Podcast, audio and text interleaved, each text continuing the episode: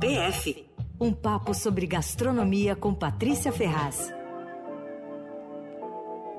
E para não perder aquele gancho esperto, quem é nota 10 sempre é Patrícia Ferraz. É, eu não, né? Os meus assuntos.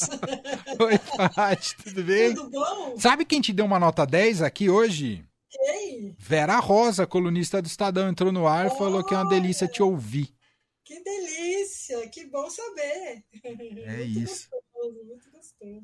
E aí, vamos falar de padarias Ó, orientais? padaria oriental, viu? Hum. É, o mundo está vivendo uma onda de padarias orientais moderninhas, assim, sabe? E é uma onda de padarias, cafés, eh, que está chegando aqui, começando a chegar aqui com estilo.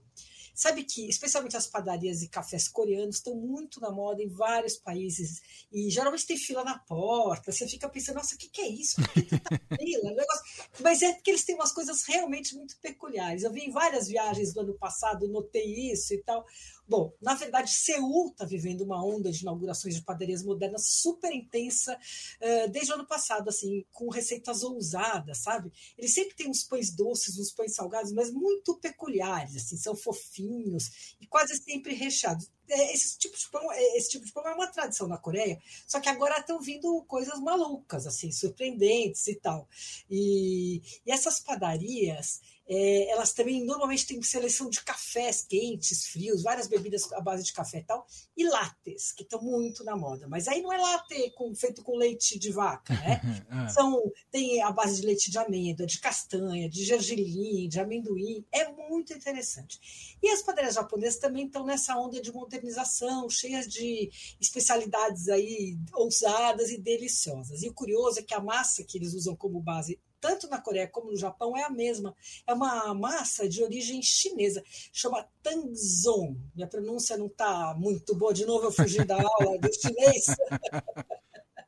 Mas é o seguinte, eles fazem massa de pão de leite, né, enriquecido com ovo e um pouco de manteiga.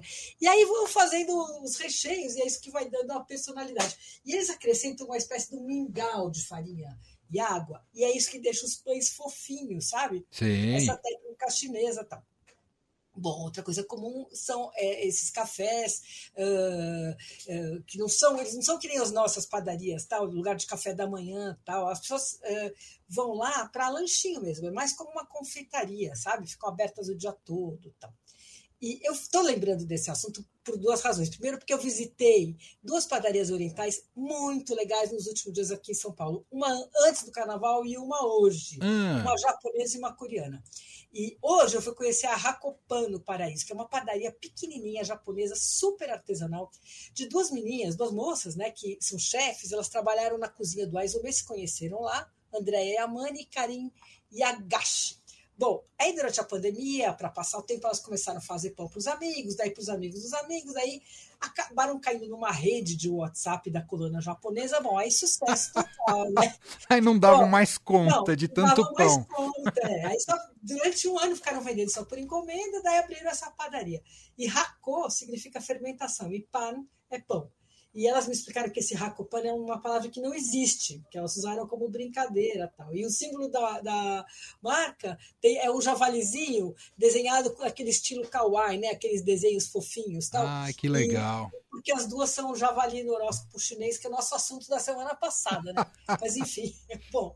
Elas fazem tudo de fermentação natural e, e, é impressionante a variedade de pães. Assim. Então, tem, por exemplo, para começar o chocopan, que é o pão de forma mais fofinho, eu nunca tinha visto tanta variedade. Tem o tradicional, tem de batata roxa, de abóbora, cabochá, de uva passa, de mistilo. É muito interessante, sempre com aquela cara de pão de forma, né?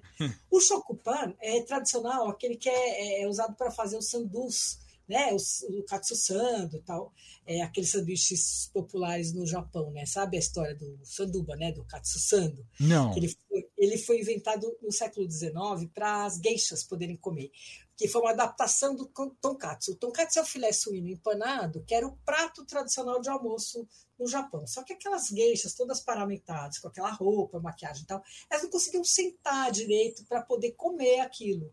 Então alguém teve a ideia de colocar a carne empanada entre duas fatias do chocopan, temperar com molho e virou o, o katsu santo, que é o sanduíche mais popular do Japão. Né? E outra coisa tradicional que tem na Hakupan é um melo, melão pan, hum. que é, não é um pão sabor, sabor de melão, não. É, mas ele tem um formato que lembra o melão, melão. Aí é o nome, é um pão doce recheado, tem uma crostinha de biscoito e tal. E tem várias outras coisas, mas sabe que essa semana teve uma notícia interessantíssima que junta padaria japonesa e inteligência artificial.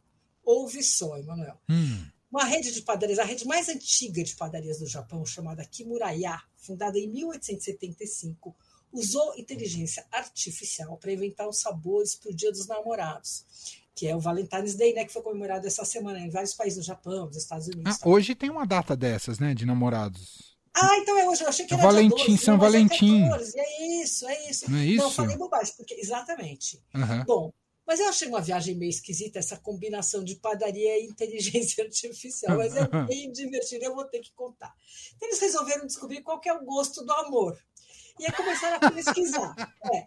Aí eles usaram a inteligência artificial para analisar conversas de uns, uns diálogos, né? De uns reality shows de namoro na TV, um chamado Today I Fell in Love, quer dizer, hoje eu me apaixonei. Aí juntaram lá as palavras, o sabor, não sei o que, o sentimento e tal. E eles analisaram também mais ou menos 35 mil músicas relacionadas ao amor e à comida num banco de dados japonês. Aí criaram um sistema de pontuação, um mapa tal, e identificaram cinco sabores que captam, segundo eles, a essência das diferentes fases do amor. Olha só. Opa! É hum. Encontro fatídico.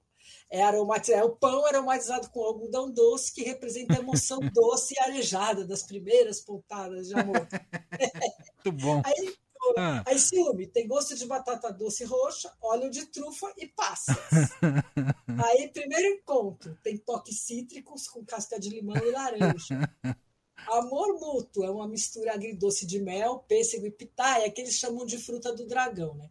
E aí, coração partido, que é o último. Ai, ai, ai. É, ah. Aromatizado com cidra de maçãs e uvas. É boa essa história. É maravilhosa.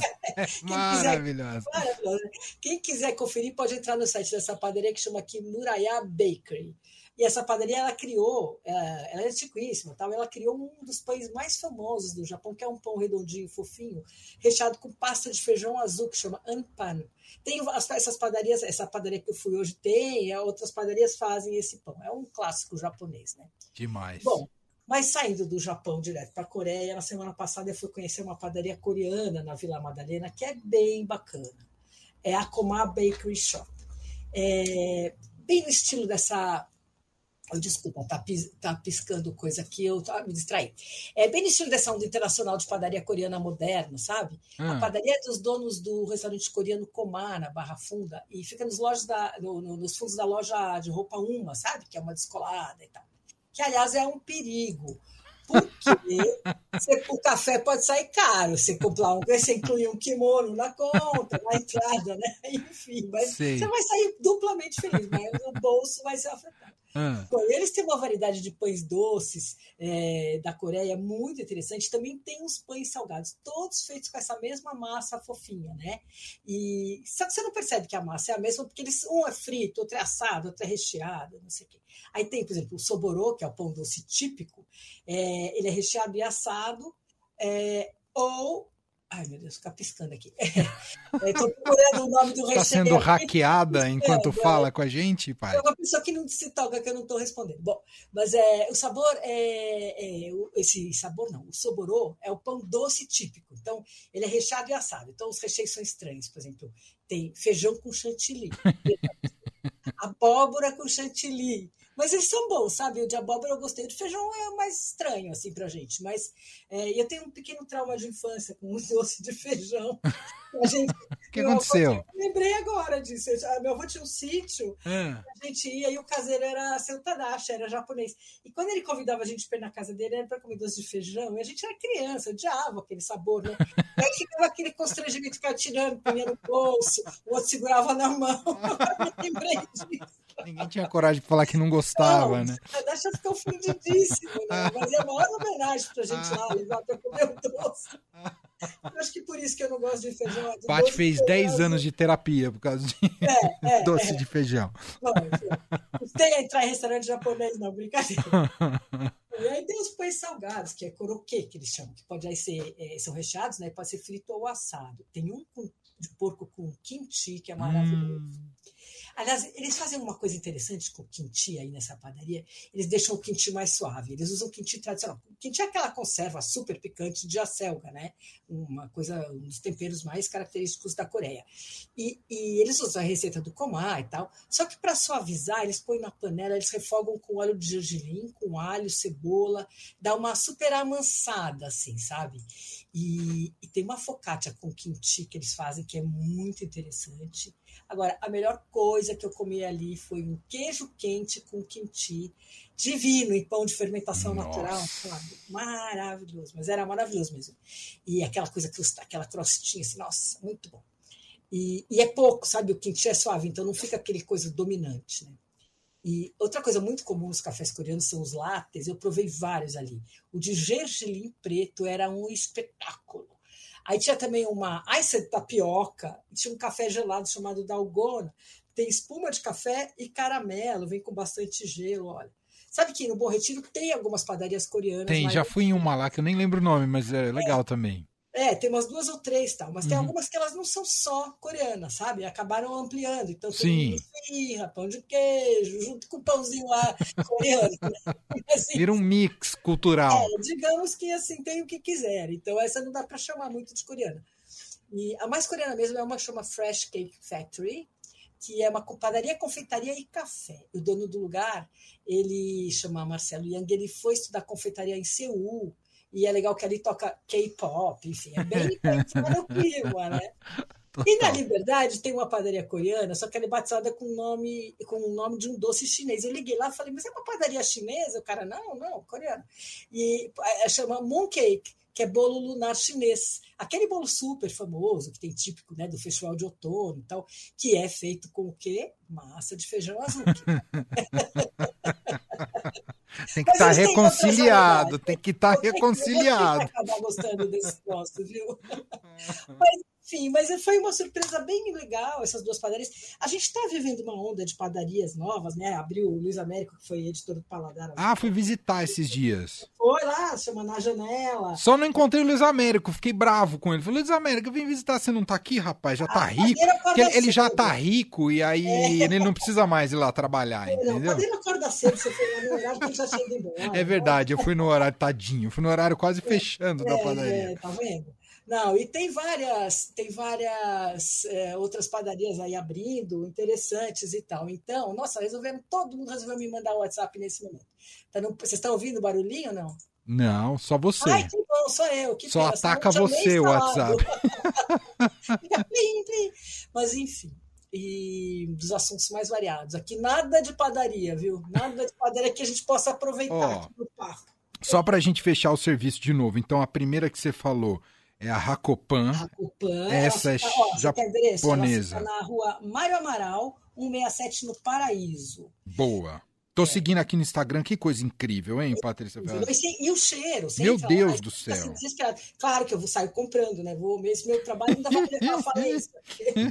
não, mas preciso comprar o Chocopan. Não, esse de fermentação vai indo, né? Mas provei várias coisas muito gostosas lá. E a segunda? A segunda. A da Vila Madalena. A, a da Vila Madalena, que se chama Comar Bakery Shop na rua Girassol, na, junto com a loja Uma. Agora eu vou procurar aqui para vocês o endereço certo, porque eu não tenho número. Não, mas tudo bem, só de falar o nome, só para a gente reforçar. Você falou que é na Vila, Vila é Madalena. Girassol 273. Tá, então Comar Bakery na Girassol é. 273 para conhecer. Essas são as, as bacaninhas novas, assim, desse Entendi. estilo moderno e tal. Entendi. Mas é muito interessante, viu? Porque é uma, um conceito bem diferente do que você está acostumado. Você vai lá. Eu, por exemplo, eu, uma vez em Bogotá, eu quis tomar. Vai, vou nessa eh, é, cafeteria coreana tomar café da manhã. Putz, chega lá, era um monte de coisa só doce, com essas bebidas tal. Não tinha assim o que a gente está acostumado. Ah, um pãozinho, salgadinho, um cafezinho expresso. Não, não tinha, né? Uhum. Então é muito curioso, assim, é uma coisa muito peculiar. Mas está fazendo muito sucesso. Adorei, adorei. Belíssimas dicas de Patrícia Ferraz, que volta com a gente na semana que vem, na quarta-feira, com mais muito obrigado, Pati. Boa semana. Bom fim de carnaval, na verdade, para você. Obrigada. Beijo. Tchau. tchau.